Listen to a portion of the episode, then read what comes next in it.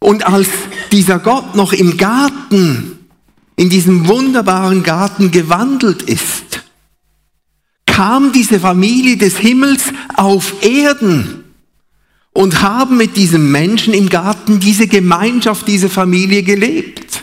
Als einen Ausdruck dessen, was dieser Gott eigentlich wollte dieses Miteinander mit dem Menschen teilen, damit dieses Miteinander aus diesem Garten herausströmt in eine Welt.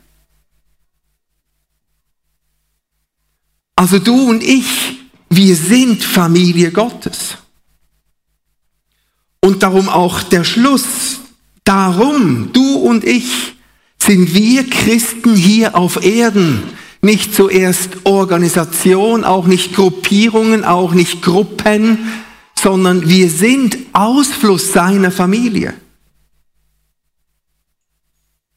Und wir gehören zu seiner Familie und wir gehören zusammen. Und zwar hier auf Erden, nicht erst, wenn wir im Himmel mit ihm vereint sein werden. Und dieses DNA der Familie, das eigentlich der Mensch geschaffen ist, jeder Mensch hat eigentlich dieses Grund-DNA in sich drin zu dieser Zugehörigkeit. Ich weiß nicht, ob ihr manchmal auch so weltlich seid wie ich. Meine Frau und ich, wenn wir so komatös nachts um elf die Kinder ins Bett gebracht haben, natürlich ein bisschen früher, selbstverständlich, schauen wir uns manchmal so Fernsehserien an. Ich weiß, wir sind die Einzigen, ihr würdet das nie machen. Jede Fernsehserie, die es momentan gibt, hat Familie als Grundgedanken drin. Ihr könnt eine Polizeikomödie anschauen, ihr könnt Feuerwehren anschauen, Kriminalserien anschauen, ihr könnt Serien über Hochintellekte anschauen und immer in jeder Serie, ohne Ausnahme, gibt es der Punkt, wo sich die Akteure anschauen, meistens in einer Krisensituation und sagen, we are family. Wir sind Familie. Große Firmen haben das schon lange erkannt, dass sie eigentlich nicht eine Arbeitsumwelt schaffen wollen, sondern eine Familienumfeld. Die Welt in, diesem, in dieser Erkenntnis, dass der Mensch sich einfügen möchte in eine Gruppe hinein, die er Familie nennt. Aber der Ursprung ist, die Familie des Himmels kam auf Erde und wollte mit dem Mensch auf Erden Gemeinschaft haben und wollte auf Erden, dass diese Erde es erlebt, was es heißt, mit diesem Schöpfer eine Gemeinschaft zu erleben, die so attraktiv ist, dass alle zu dieser Familie gehören wollen. Vielleicht in diesem Sinn macht es, wenn wir im Johannes 13 schauen, macht diese Verheißung von Jesus kurz vor seinen Abschiedsreden, wo er angefangen hat, die Jünger vorzubereiten, macht es absolut Sinn, als er seinen Jüngern Folgendes gesagt hat. Ich möchte euch das lesen, Johannes 13, zwei Verse 34 und 35. Hier sagt Jesus, ein neues Gebot gebe ich euch, dass ihr einander lieben sollt, wie ich euch geliebt habe dass auch ihr einander lieben sollt. Daran wird jedermann erkennen, dass ihr meine Jünger seid, wenn ihr Liebe untereinander habt. Hier ist also dieses neue Gebot, welches Jesus gibt, wo er diesen Grundgedanken weitergibt, dass er sagt, so wie dieser Gott, ich als Gott, wir als Sohn Gottes, der Gesandte, aber auch ich mit meinem Vater, denn wir sind eins. Wir euch lieben, so sollt ihr euch untereinander lieben, in der gleichen Liebe. Das ist ganz schön die Vision, gell? Und zwar sehr real. Wie ich euch geliebt habe, das ist ein unheimlicher Standard von Liebe. Habt ihr euch das mal überlegt? Das geht weit über, hey, ich mag dich hinaus. Das ist dieser Standard von, ich gebe mein Leben hin für dich. Ich liebe dich, auch wenn nichts zurückkommt.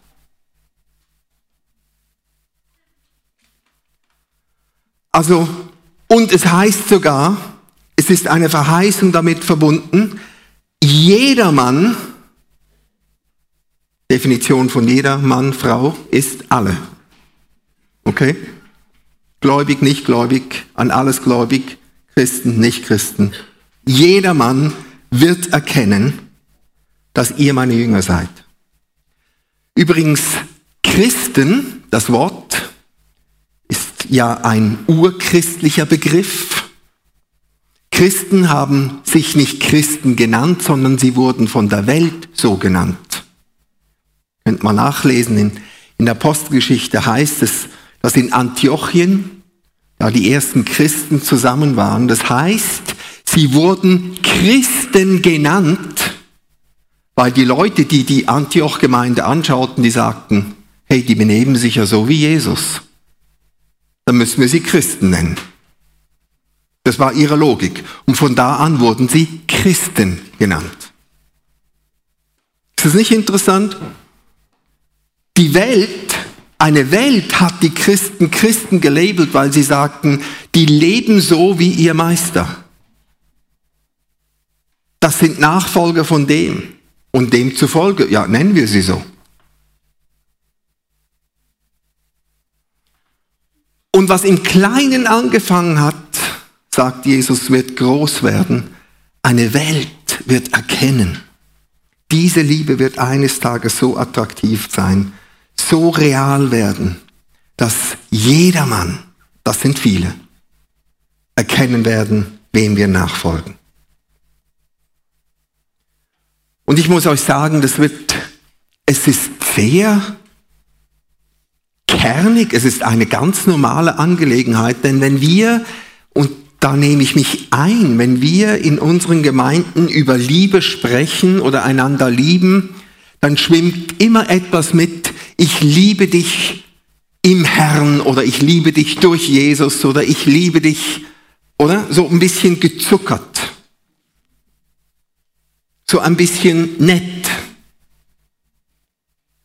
Aber Jesus hat seinen Jüngern nicht gesagt, liebt den Nächsten durch mich, sondern hat gesagt, liebet einander mit der Liebe, die ich euch geliebt habe. Das heißt, wir schieben immer gern Jesus dazwischen und sagen, ja, dank dem kann ich dich lieben. Äh, hallo? Aber obwohl ich Jesus in mir drin habe und ich die Liebe von ihm habe, möchte ich nicht einfach durch Jesus hindurch lieben, sondern ich möchte von Jesus die Liebe bekommen, dass die Liebe von mir zum Nächsten so echt ist, dass er weiß, ich liebe ihn.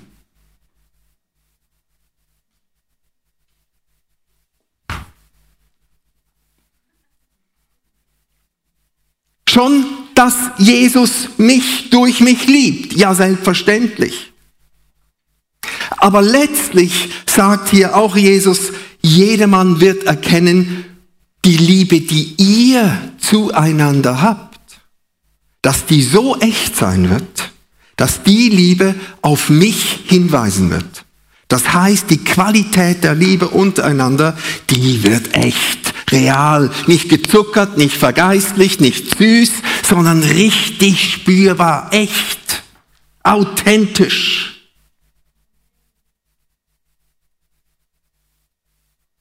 Das ist die Vision. Freut ihr euch?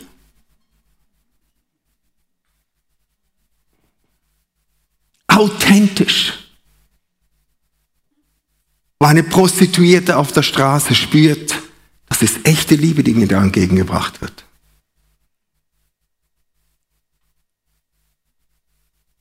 Nicht mit irgendetwas im Hintergrund, damit sie dann da hinten reinkommen, sondern echte Liebe. Übernatürlich. Etwas, was wir selber nicht produzieren können, wird echt füreinander. Und das ist ein Wunder, welches wir nicht machen können. Und das ist das Wunder der Familie, was keine andere Familie und Gruppierung auf dieser Welt machen kann. Wenn der Geist irgendwo auf der Welt neues Leben zeugt, und wenn das gleiche Blut, welches dich von deinen Sünden abgewaschen hat und mich gereinigt hat, einen Menschen erlöst, wird diese Person dein Bruder, deine Schwester.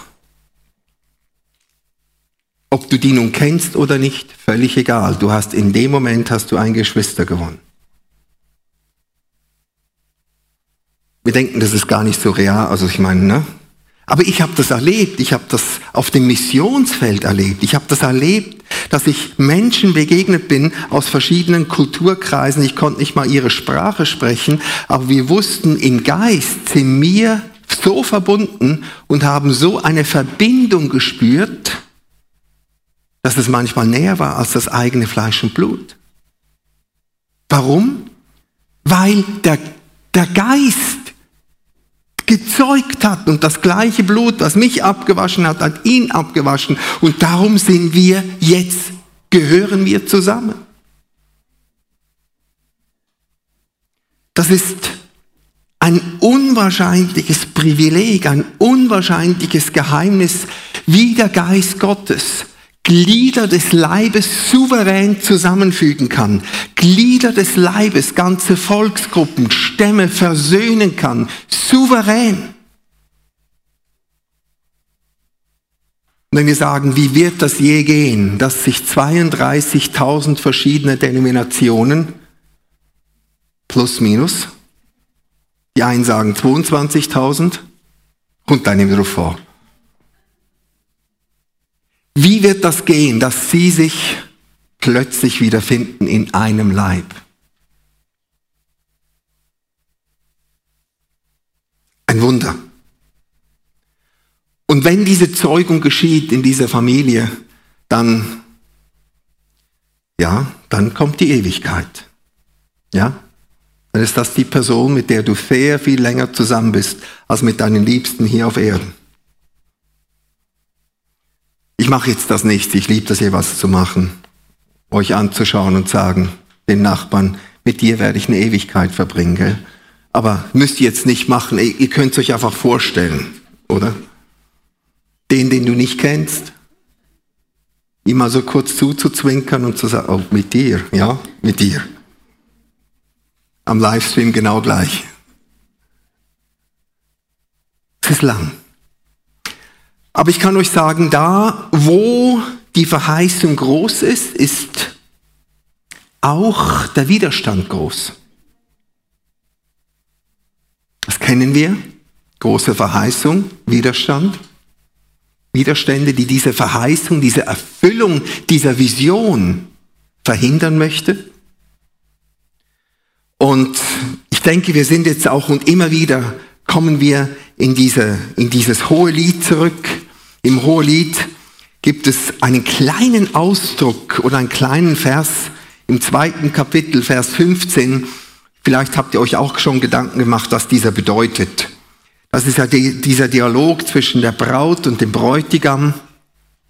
Und dann wie so hineingeschoben in diesen Dialog hinein, kommt plötzlich dieser Ausspruch, fangt uns die Füchse die Füchse, die Kleinen, die den Weinberg verwüsten, unseren Weinberg im Blurscht. Fangt uns die Füchse, die Füchse, die den Weinberg verwüsten. Wenn wir das, dieses Bild noch kurz prophetisch in der Symbolik anschauen, spricht der Weinberg, es ist immer der Weinberg des Vaters, Jesus nimmt die Symbolik auch des Weinstocks, wo er sagt, ich bin der Weinstock, die Reben seid ihr, die Schosse. Es ist das Bild eigentlich dieser Liebesgemeinschaft Gottes auf Erden. Weinberge sprechen von dieser Liebesgemeinschaft, zuerst wir mit Gott, aber dann auch wir untereinander. Und aus dieser Liebesgemeinschaft gibt es etwas ganz Spezielles. Was fließt daraus? Wein. Ja, das ist das Resultat vom Weinberg, oder? Sonst, was ist der Punkt? Wein.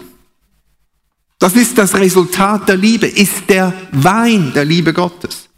Damit eine Welt trinken kann. Damit Menschen erkennen können, das ist der Wein der wahren Liebe. Und hier kommt noch einmal in diesen Dialog hinein der Liebe, kommt noch einmal der Aufruf in diesen Liebhabern und sagen, damit der Weinberg wachsen kann, damit der, die, der, der Wein dieser Liebe sich entwickeln kann, müssen wir diese Füchse sammeln, die den Weinberg zerstören. Füchse sind im übertragenen Sinne eigentlich all die Irritationen, die sich zwischen die Liebe stellen. Füchse sind diese Irritationen, diese bis hin zu Bitterkeiten oder Unversöhnlichkeiten, da das Betüpftsein, das persönliche Betroffensein, jede Form von Rückzug, alles, was eigentlich diese Harmonie zwischen Vater, zwischen Sohn, zwischen Sohn und Tochter, dieses, dieses Familiensein hier auf Erden, was das zerstört. Und die Füchse, die wollen zerstören, die kommen in den Weinberg. Und jeder von uns weiß, dass wir das schon erlebt haben. Gell? Wo solche Irritationen in unseren Weinberg eigentlich der Liebe kommen. Zwischenmenschlich, in Beziehung, aber auch in unserer Beziehung zu Gott, wo wir enttäuscht sind mit Gott und, und, und. Da schickt dieser Feind diese Füchse hinein. Weil er weiß, wenn ich es schaffe, diesen, diesen Weinberg, die Frucht des Weinberges abzubinden, dann fließt dieser Wein nicht. Dann sind wir mit uns selbst beschäftigt. Und ihr wisst, da wo Verletzungen sind, da fließt kein Leben. Hab mal mit dem, der dich am meisten verletzt hat, einen schönen Abend über einen Kaffee oder ein Fondue. Schwierig, oder? Du hast hier so wahnsinnig viel zu sagen. Verletzungen, Zerstörung hemmen diesen Fluss der Liebe, der herausgeht. Und er weiß das. Und darum sind wir jetzt auch in dieser Zeit, wo wir ganz bewusst Füchse einfangen. Und da möchte ich auch dich ermutigen, wenn du weißt, es, es sind Füchse in deinen Weinberg eingedrungen, in dein Beziehungsnetz, in dein Umfeld, in dem du lebst, auch in deine persönliche Familie. Auch kann auch ein Fuchs in, zwischenmenschlich sein, in dein, mit deiner Ehe zum Beispiel. Auch in deinen Kindern, in deiner Gemeinde. Ich glaube, es ist die Gnade, dass Gott sagt, weil so ein Ausfluss der Liebe Gottes durch uns als Familie kommen wird in die Welt hinein, ist jetzt eine besondere Gnade, mit diesen Füchsen umzugehen. Das ist eigentlich einfach. Pack sie und schmeiß sie raus. Mhm. So schnell sind die nicht die werden recht lahm in dem Moment, wo du den Scheinwerfer der Wahrheit auf sie richtest. So wie das Reh. Habt ihr das auch schon, oder? Oder die Kängurus in Australien, darum haben die Pickups all diese riesen Laternen drauf, oder? Nur kurz ein Blink und dann erstarren sie. Und dann leichtes Spiel. Füchse erstarren in der Wahrheit. Auch sie erstarren im Licht der Wahrheit. Und wie begeisternd ist es doch, auch nicht nur einfach wie erlösend, besseres Wort, ist zu sagen, dass wir diesen, diesen, diesen Haufen, wo, wo da hineinkommt und zerstören, dass wir ihn beim Namen nennen können und sagen, dem nehmen wir die Kraft weg. Ist eigentlich im Kern unheimlich erlösend, weil wir wissen, das ist die Realität. Das passiert mit jeder Beziehung passiert in allen Konstellationen. Wir alle sind herausgefordert, da wirklich immer wieder, immer wieder zu sagen, wir möchten diesen Weinberg kultivieren. Nun, ein paar Beispiele aus den Briefen von Paulus, die sind uns ja auch überliefert im Hinblick dessen, dass wir sehen können, wir alle, wir alle sind im gleichen Boot. Die Gemeinde Christi hat schon immer wieder, hat schon immer wieder aufpassen müssen in diesem Bereich, ist immer ein Bereich, das immer wieder angegriffen ist. Und wir müssen daran festhalten, denn wenn du eines Tages, wenn du weißt, du hast die Füchse aus dem, aus dem Weinberg raus, dann musst du sie auch raushalten. Ja? Sonst kommen die wieder. Und das weiß jeder, wenn, das ist auch ein Prinzip in der Befreiung, wenn du etwas aus dir herausbetest oder wenn, wenn du frei wirst von dämonischen Mächten, dann sind wir ausgefordert, auch sie auch wieder rauszuhalten, sonst kommen sie wieder zurück. Und die Füchse kommen wieder zurück.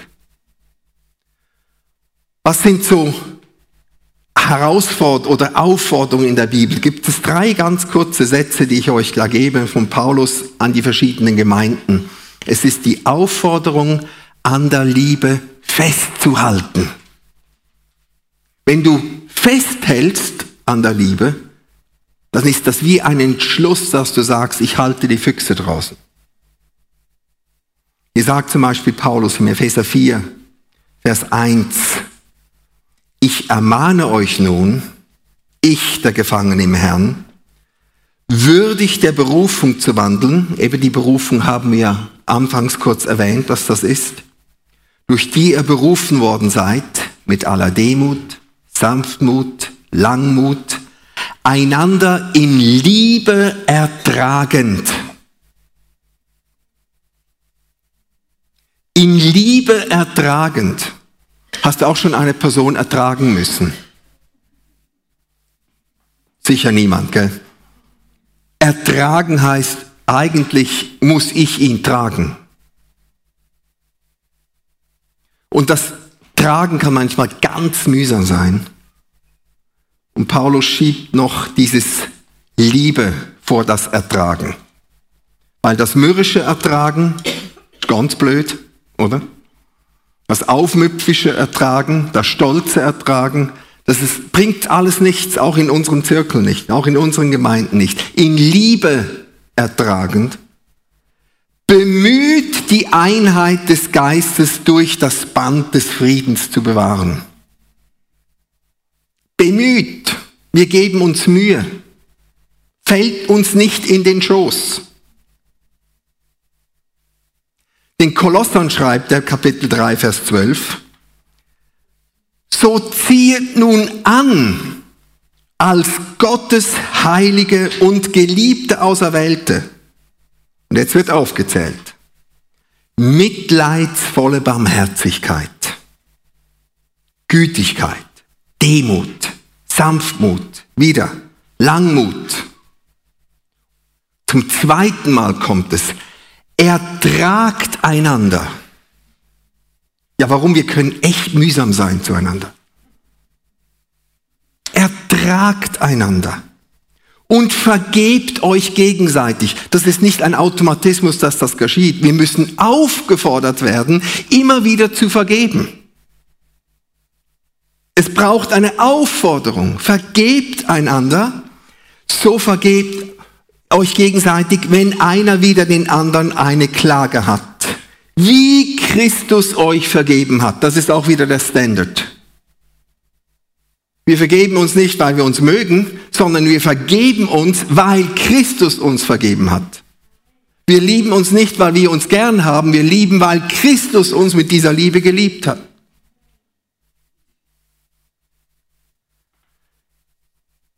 So vergebt auch ihr, Befehlsform, kein Vorschlag. Über dies alles aber, nochmal, wird wieder angezogen die Liebe was ein Band der Vollkommenheit ist. Und zu den Römern, Kapitel 12, 9 schreibt er, die Liebe sei ungeheuchelt. Obla. Könnte ja sein, dass sogar in den Gemeinden eine Heuchelei der Liebe sein kann.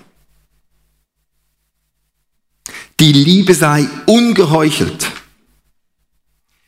In der Bruder, Schrägstrich, Schrägstrich Schwesterliebe seid gegeneinander herzlich gesinnt. Gesinnung, denken. Also nicht einfach, nicht nur eine Erwiderung dessen, was dir zuteil wird, sondern eine herzliche Liebe in unserem Denken, wo schon das Denken der Anfang ist unserer Liebe, was wir füreinander wünschen. Gesinnung. In der Ehrerbietung, dann kommt es in die Praxis, weil du kannst jemanden nicht nur in Gedanken ehren, irgendwo die Ehrerbietung, die muss greifbar sein. Schätze einer den anderen höher als sich selbst. Merkt ihr, als ich das nochmal so gelesen habe, ich sage, wie konkret ist dieser Gott, dass er uns auffordert, Familie zu bleiben.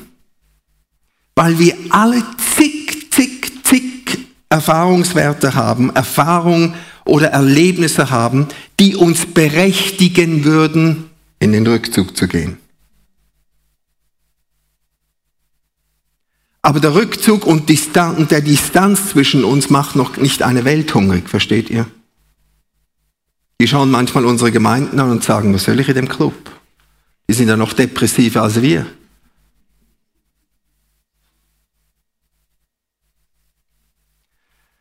Es, dieser Ausfluss dessen, wo etwas authentisch, ungeheuchelt, in diesem Willensentschluss, der auch eine Schöpfung des Heiligen Geistes, dran zu bleiben. Musste an dieses Beispiel von Abraham denken.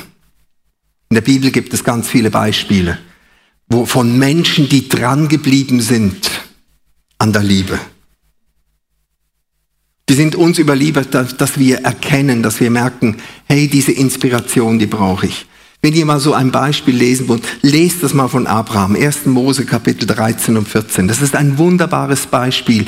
Dieser Abraham mit seinem Neffen Lot. Und euch erinnern, ist von Haran ausgezogen, dann heißt es einfach, Lot kam mit ihm, beziehungsweise er hat Lot mitgenommen. Das ist ja immer beides, gell? Wer, wer nimmt wen mit, wer folgt wem? Auf jeden Fall, sie sind beide ausgezogen. Und im Windschatten von Abraham wurde Lot reich, hat viele Güter, viele Bedienstete, eine ganze Herde. Er wurde richtig satt im Windschatten von diesem Segen von Abraham bis zu diesem Punkt, wo es zu einem Streit kam. Könnt ihr euch vielleicht erinnern an diese Geschichte? Wo es heißt, das Land war nicht groß genug, diese beiden Alpha-Tiere miteinander zu halten, oder? Und die Hirten haben sich geschritten und die haben über Wasser gestritten und Weideplätze und wer jetzt zuerst und wann und so. Und am Schluss hat der Abraham hat die Notbremse gezogen, hat seinen Neffen bestellt und gesagt, also das kann ja nicht sein, oder? Das kann wirklich nicht sein, dass wir uns jetzt streiten.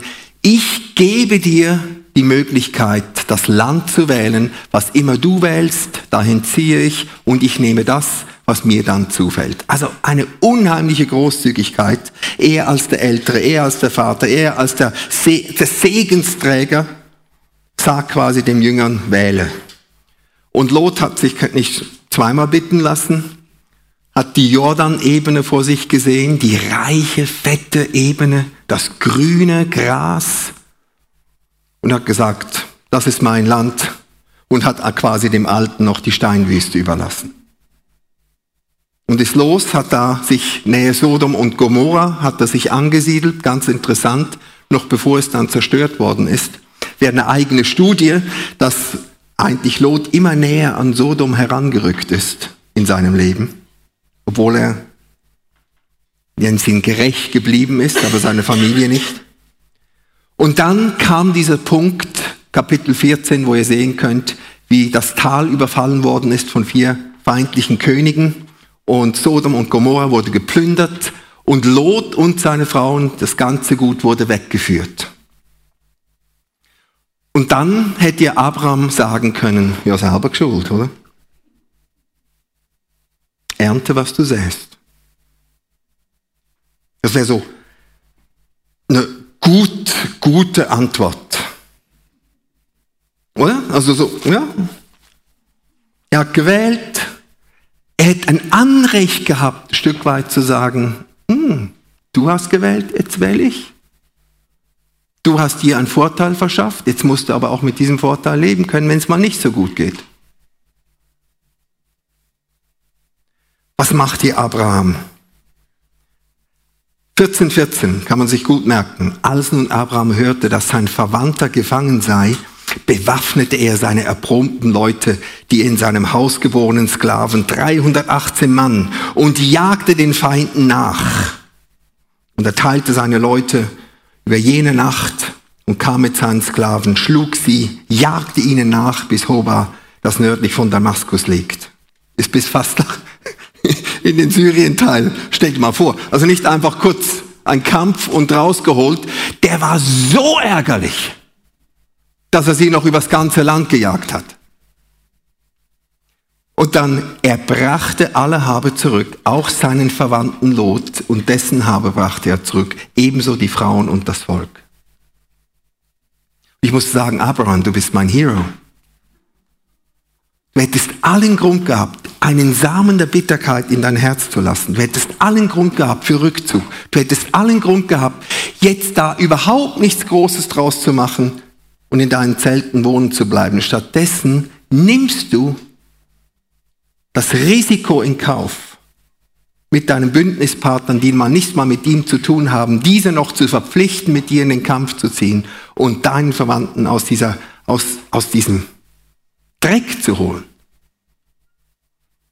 Der, der ist, der hat die Liebe, der, der ist an der Liebe, hat er festgehalten.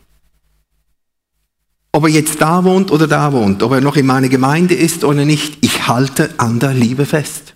Wege können sich trennen, ich halte fest. Eine andere Meinung kann entstehen, ich halte fest. Es mag keinen Platz mehr geben, ich halte fest. Es ist etwas, was dann nachher auch, wenn ihr kurz ein bisschen weiterlest, als er dann zurückkam, kam ja dann der König ihm entgegen, Salem, und dann auch diese Epiphanie, diese Erscheinung von dem Priester Melchisedek, der kam und ihm Brot und Wein darbrachte. Und ich kann euch sagen, das ist meine Interpretation. Da, wo wir uns für die Familie einsetzen, da ist das Herz dieses Vaters berührt. Wenn du Vater bist oder eine Mutter bist und du Kinder hast, dann weißt du das. Wenn irgendjemand deinen Kindern was Gutes tut, was ist deine Reaktion? Segen dir. Und wenn irgendjemand sogar deinen Kindern aus dem Dreck hilft, weil du weißt, sie hätten es eigentlich verdient und sie haben sich selber hineinmanövriert und es hilft ihnen jemand raus, du würdest ihnen alles geben. Was willst du? Weil dein Herz so berührt ist, sich ein anderes Herz für die Liebe, für die Familie einsetzt. Glaubt ihr, dass unsere Gefühle nur ein Abglanz dessen ist, was der Vater im Himmel spürt für seine Kinder? Nur ein Sandkorn dessen, was der Vater spürt, wenn wir uns seinen Kindern annehmen, an der Liebe festhalten, weil er sagt, hey, das sind meine Kinder. Und wie der Vater desgleichen auch betrübt sind, wenn wir uns von der Liebe der Geschwister abschneiden. Und wie die größte Verzweiflung von Eltern ist, wenn sich Geschwister streiten und du nicht mehr weißt, was du machen kannst und es eine Not ist, der du mit Befehlen nicht entgehen kannst, weil du weißt, es löst den Streit nicht. Es muss diese übernatürliche Liebe in diese Geschwister hineinkommen, dass sie gegenseitig für sich das Leben geben. Ich weiß, von was ich spreche. Mein Bruder und ich, wir haben uns 14 Jahre unseres Lebens heftig gestritten. Heftig. Und äh, erst als ich dann auf der Intensivstation lag und mit dem Leben gerungen habe und dann nach zwei Wochen Koma aufgewacht bin, ist etwas Übernatürliches in die Beziehung mit meinem Bruder hineingekommen, wo von da an Liebe geflossen ist. und alles beten und alles flehen und alles dessen vertragt euch doch endlich, war wie aufgelöst. Gott kann es tun.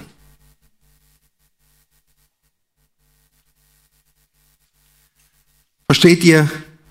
Dann möchten wir noch beten. Wir brauchen Familie und wir müssen an der Familie festhalten. Wir alle haben Gründe. Und wenn ich festhalten, mag ich nicht eine Hundetreue einer Organisation oder einer Gemeinde gegenüber, sondern festhalten heißt, ich fange die Füchse ein und ich habe diesen Zaun aufgebaut für meinen Weinberg. An dem halte ich fest. Ich habe keine, diese Familie ist meine Familie. Und wir haben eine weltweite Familie, ein großes Privileg. Und niemand hat das Privileg, diese Familie, so eine Familie zu haben, mit der wir eines Tages eine Anbetung in einer aller Ewigkeit feiern werden. Das Herz der Familie hatte Jesus. Wisst ihr, er ist ja 30 Jahre in einer Familie groß geworden, gell? mit Geschwistern. Und später im Evangelium heißt es sogar, dass seine Geschwister nicht nur diejenigen waren, die Fans von ihm waren, haben ihn sogar rauszitieren wollen, ihn zur Vernunft bringen wollen, aber er hat Familie gelebt und durchlebt. Hat er. War seinen Eltern untertan und ist in diesem Familiengefüge, hat er sich bewiesen bis zu diesem Punkt. Und wisst ihr, das ist dieses Staunen von Jesus, als er an diesem Kreuz hing. Und als letzten Akt seiner exekutiven Handlungsfähigkeit, angenagelt am Kreuz, was hat er gemacht? Hat seine Mutter angeschaut und gesagt, Weib, siehe dein Sohn. Und hat seinen Johannes angeschaut und gesagt, Johannes, siehe deine Mutter. Und das war überhaupt nicht Mystisches, das war Fakt, dass er als ältester Sohn hat er die Verantwortung für seine Mutter übernommen. Die war ja in seiner Gefolgschaft, die vier Marias. Die waren da und er war für sie verantwortlich. Und als einen letzten Akt Familie zu bleiben und Familie auch wiederherzustellen, hat er gesagt, und ich lasse meine Mutter nicht in diesem leeren Gefüge zurück, sondern ich sorge, dass jetzt dieser Jünger, der mein Herz kennt, für meine Mutter sorgen wird. So praktisch ist Jesus. So praktisch. Umgekehrt kannst du dir auch fragen, such eine Familie, wenn etwas zerbricht. Und sollte Familie zerbrechen, such dir wieder Familie sollten, sollte eine Gemeinde zerbrechen, such dir wieder. Such dir wieder eine Familie, von dem du wieder weißt, ich gehöre zu dir. Du bist aus dem gleichen Geist gezeugt. Das gleiche Blut hat dich abgewaschen. Wir sind Brüder und Schwestern. Und ein Widersacher reibt sich die Hände und freut sich ab der Isolation von zigtausenden von Christen, die sagt, auf das lasse ich mich nicht mehr ein weil das Risiko der Verletzung ist zu groß.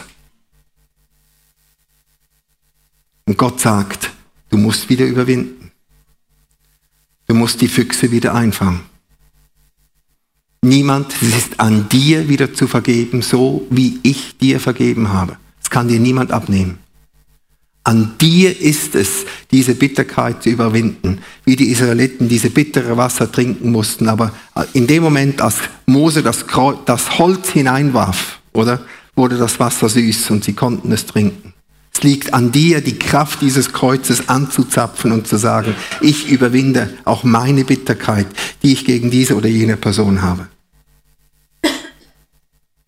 Und ich lasse mich wieder in diesen Garten einpflanzen mit einem Vater, mit einem Sohn, der mir auch Bruder wird und mit einem Gegenüber, welche Gott in mein Leben hineingibt, dass wir aneinander wachsen können und dass in diesem Miteinander ein Liebe, ein Wein entsteht, der für eine Welt trinkbar wird. Und wo die Menschen diesen Wein trinken, dieser Liebe und sagen, wo, ich komme nicht mehr draus. Habt doch gar keinen Grund, euch zu lieben.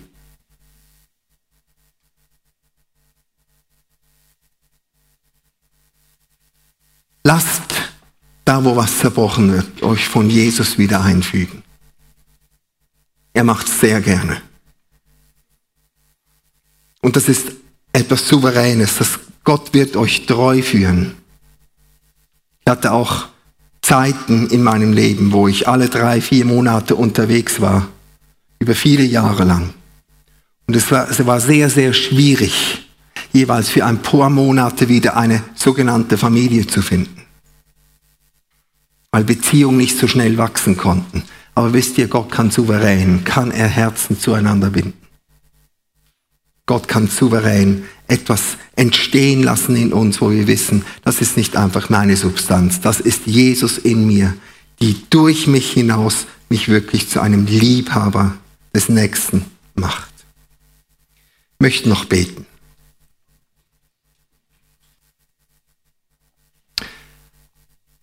Guter Vater, ich danke dir. Ich danke dir nochmal für die, für die gewaltige Idee, die du da hattest. Lasst uns Menschen machen, uns zum Ebenbild. Dass du diese gewaltige Demut hattest, etwas zu erschaffen, was in deine Familie kommen kann, was an deinem Tisch sitzen kann, was sich Sohn nennen darf, Bruder nennen darf, Tochter, Schwester. Vater, ich danke dir, dass dieses Geheimnis wir in all unserem Leben immer noch entdecken werden.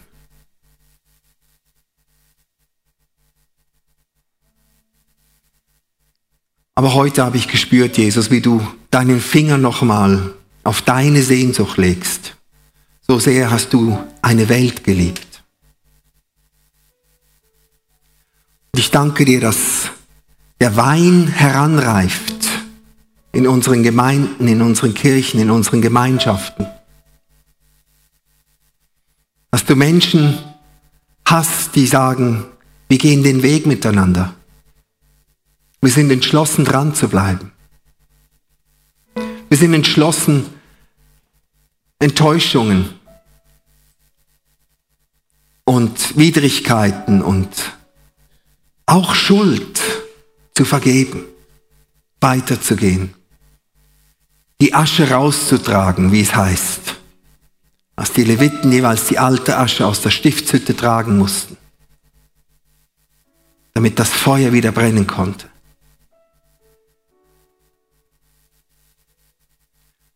Vater, wir danken dir, dass da, wo das geschieht, dass da ein Geruch freigesetzt wird. Wie wenn du in ein Gesicht von einem Ehepaar schaust, das schon viele Stürme durchlitten hat. Und du weißt, wie viel haben sie sich vergeben. Wie viel haben sie sich freigesetzt und haben gesagt, auch diese Wegstrecke überwinden wir.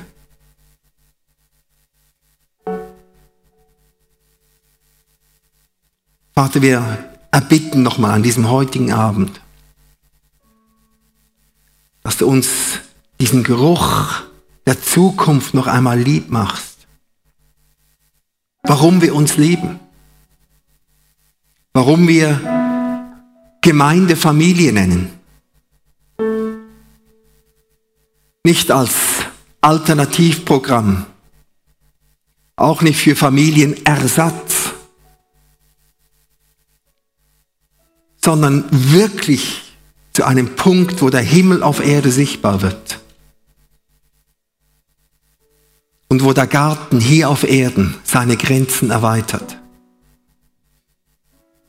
Und wo in diesem wunderbaren Weinberg des Vaters ein Wein heranwächst, nach dem sich die Welt sehnt.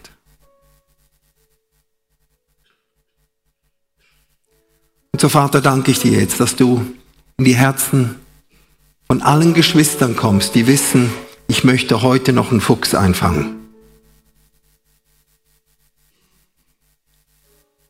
Und die einen haben das schon vor euch, vielleicht habt ihr schon Eindrücke in euren Innern oder Personen kommen euch in den Sinn. oder Situationen, die euch noch belasten?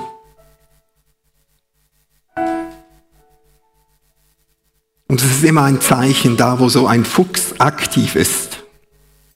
Der gräbt Löcher, der wuchert. Die Aufmerksamkeit ist dann auf dem Fuchs und nicht mehr auf der Rebe.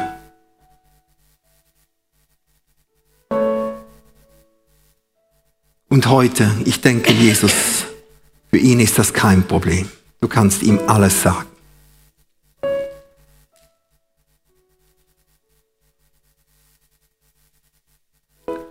Kannst ihm alles nennen beim Namen.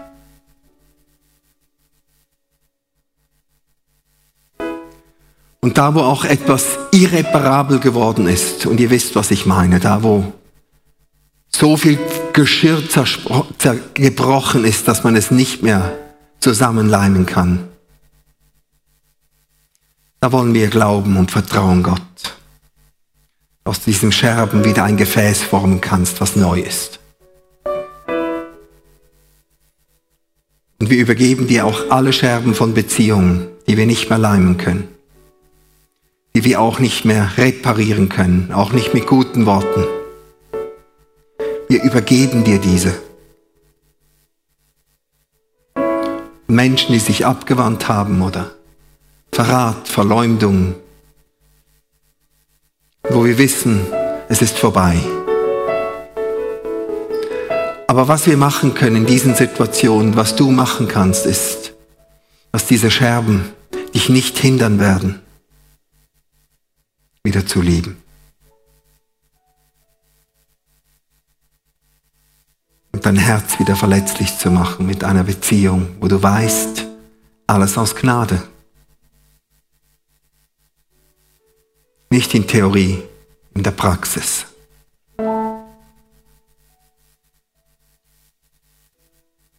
Ich bitte dich jetzt, guter Heiliger Geist, da wo wir jetzt Jesus anbeten und ihn auf ihn schauen, auf seine Liebe schauen, mit der er uns geliebt hat.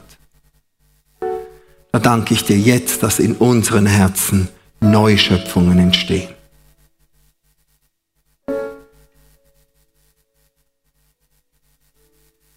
Ich bete das in Arbeitssituationen hinein. Ich sehe eine Bürosituation.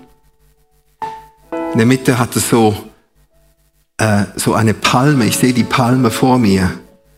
Mit einem Blumentopf auf Rädern. Es ist eine Mobbing-Situation, der du gegenüber sitzt.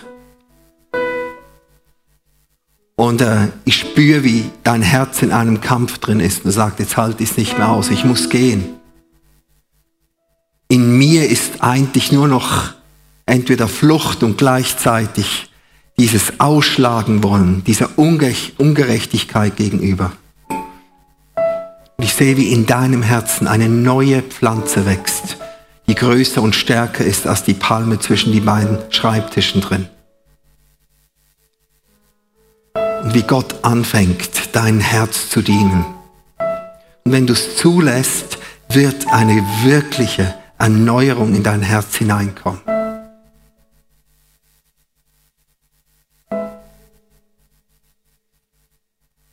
Sehe auch Namen von geistlichen Leitern, die jetzt durch Köpfe schwirren, von Pastoren, Hauskreisleitern.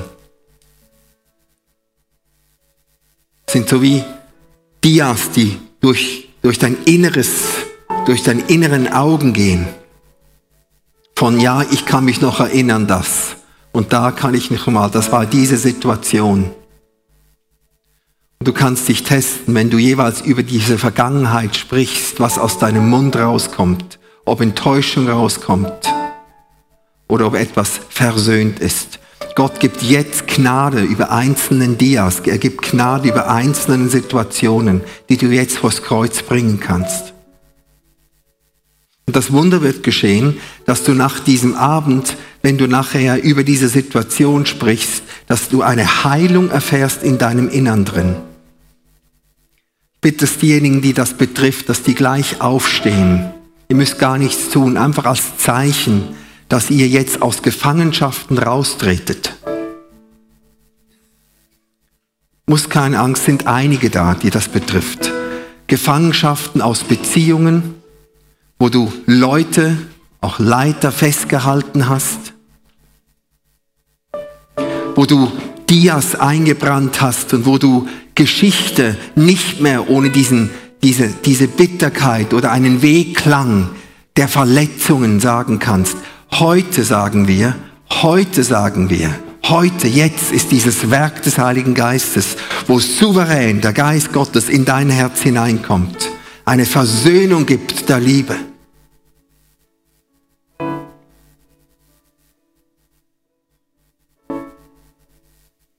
Vater, ich danke dir. Das ist dieses hässliche Geräusch von einem Diaprojektor, jedes Mal, wenn wieder so ein Bild hineingeschoben wird. Und viele von euch sind geplagt noch von diesen Bildern, Erinnerungen, die sich hineinschieben als Anklage. Und Vater, wir danken dir jetzt, dass diese, diese Dias rausgenommen werden, dass sie einen neuen Rahmen bekommen Komm, guter Heiliger Geist, tu du ein Werk, was wir selber nicht tun können. Was wir tun können, das ist, dass wir uns ausstrecken zu dir und sagen, was an mir liegt, spreche ich im Glauben aus heute. Was an mir liegt, zu sagen, diesen Fuchs, den fange ich und gebe ihm Einreiseverbot in meinen Weingarten ein.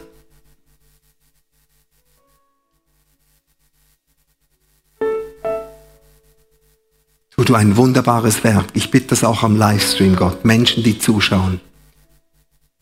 Menschen, die sich nicht mehr in, in etwas hineinwagen. Die nicht mehr in eine Verbindlichkeit hinein wollen, weil die Verbindlichkeit Kontrolle war und keine Liebe war. Und Vater, ich danke dir, dass du uns jetzt und dass wir uns in, jetzt in diese Zeit hineinkommen, wo wir eine andere Liebe erleben. Und wo die Verbindlichkeit einer Liebe und einer Gemeinschaft nicht zuerst eine Forderung ist, sondern eine Freude ist, eine Sicherheit ist, ein Wachstum ist.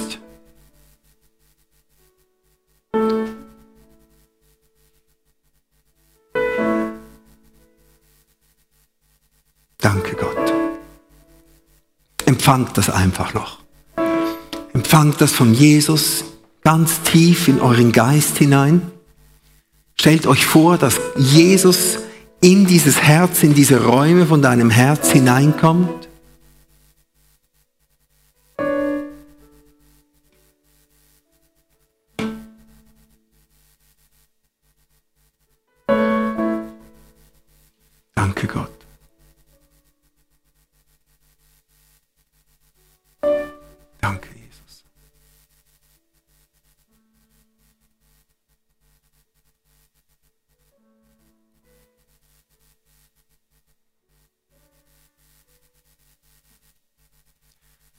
Wollen dir auch alles Recht geben oder das Recht, das Recht auf Recht. Du kennst dieses Verlangen unserer Herzen, diese Sehnsucht nach Recht. Und Gott, du sagst aber auch, du bist ein Gott des Rechtes und der Gerechtigkeit. Das Recht ist bei dir. Und du nimmst das Recht ernst. Aber ich sage einigen von euch, Gott wird euch Recht schaffen, wenn du dein Recht sein Recht sein lässt. Und wenn du dein Recht ihm gibst, dass er Recht schafft, wird er Mittel und Wege finden. Ich möchte einigen, die auch jetzt hier stehen, möchte ich euch sagen, du und der Herr, ihr seid die Mehrheit. Er weiß, er sieht, er kennt. Und du dienst und du liebst ein Gott des Rechtes.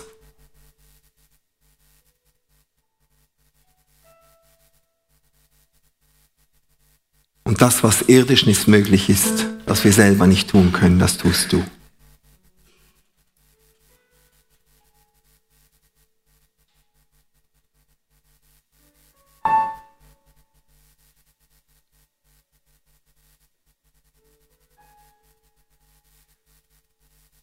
Jetzt danken wir dir, Jesus.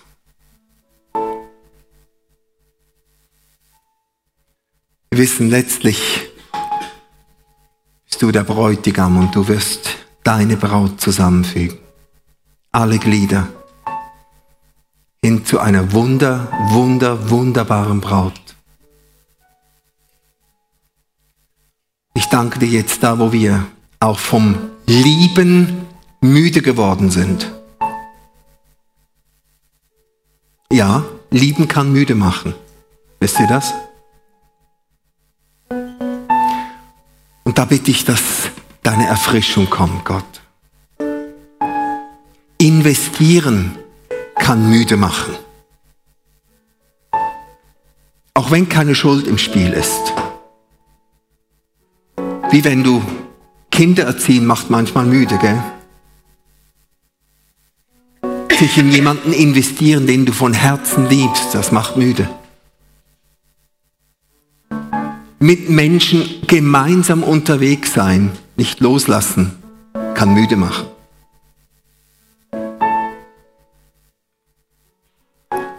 Und Vater, darum, das, da, bitte ich dich, dass du uns noch einmal ein Kraftschub gibst. Und ich, ich weiß, das ist eine Salbung, die sich auch auf dieses nächste Jahr legen wird. Wo du ganz verschiedene Lieben nochmal erwächst.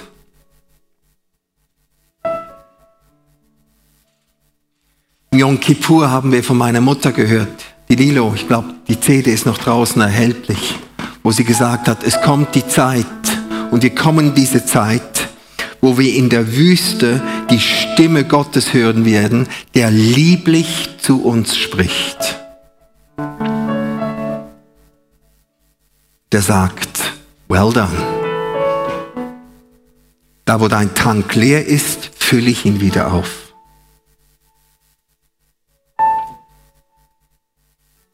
ich bin Gott. Und die Substanz deiner Liebe, die kommt aus mir, aus diesem Reservoir, das unendlich ist.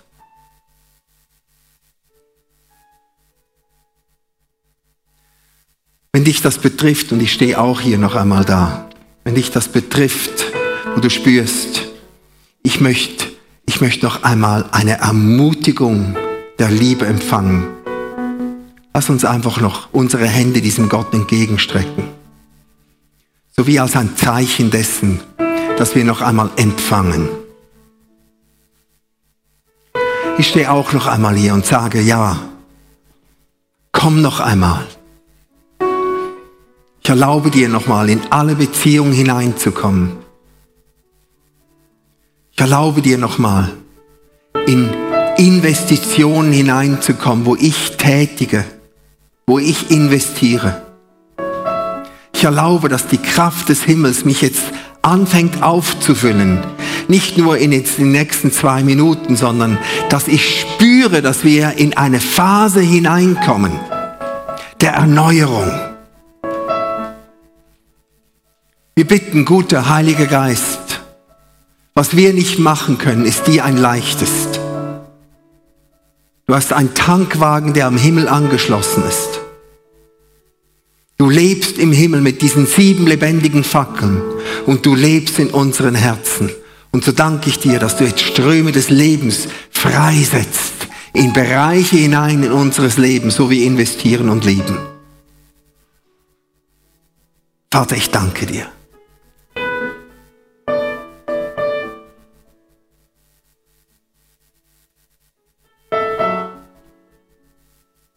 Und stellt euch kurz diese Beziehung vor. Und vielleicht möchte ich das auch Jesus noch sagen und sagen, diese Person und diese Person, vielleicht diese Gruppe, diese Gemeinde, dieser Hauskreis, dieser Chef,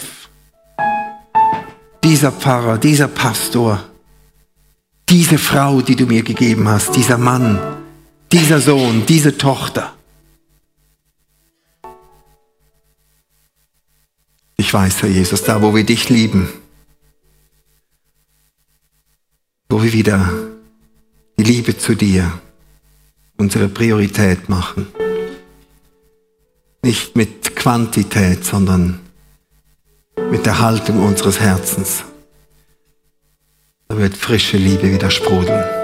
Ich segne euch, dass ihr wisst, angeschlossen an einer ewigen Quelle. Gnade Gottes, die sei mit euch. Dass ihr spürt, dass ihr der Pflanze in eurem Herzen Raum gebt und sie wässert. Und dass der Ausfluss dessen ein Wein sein wird, der nicht nur dich segnen wird, sondern Menschen um dich herum. Im Namen Jesus. Amen.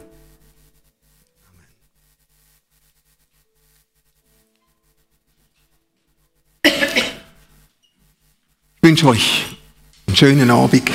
Kommt gut heim. Genießt den November mit seinen Farben. Es knallt nochmal so richtig durch, als möchte das Orange nochmal sagen, die Leidenschaft Gottes für euch. Habt eine gute Nacht und kommt gut heim.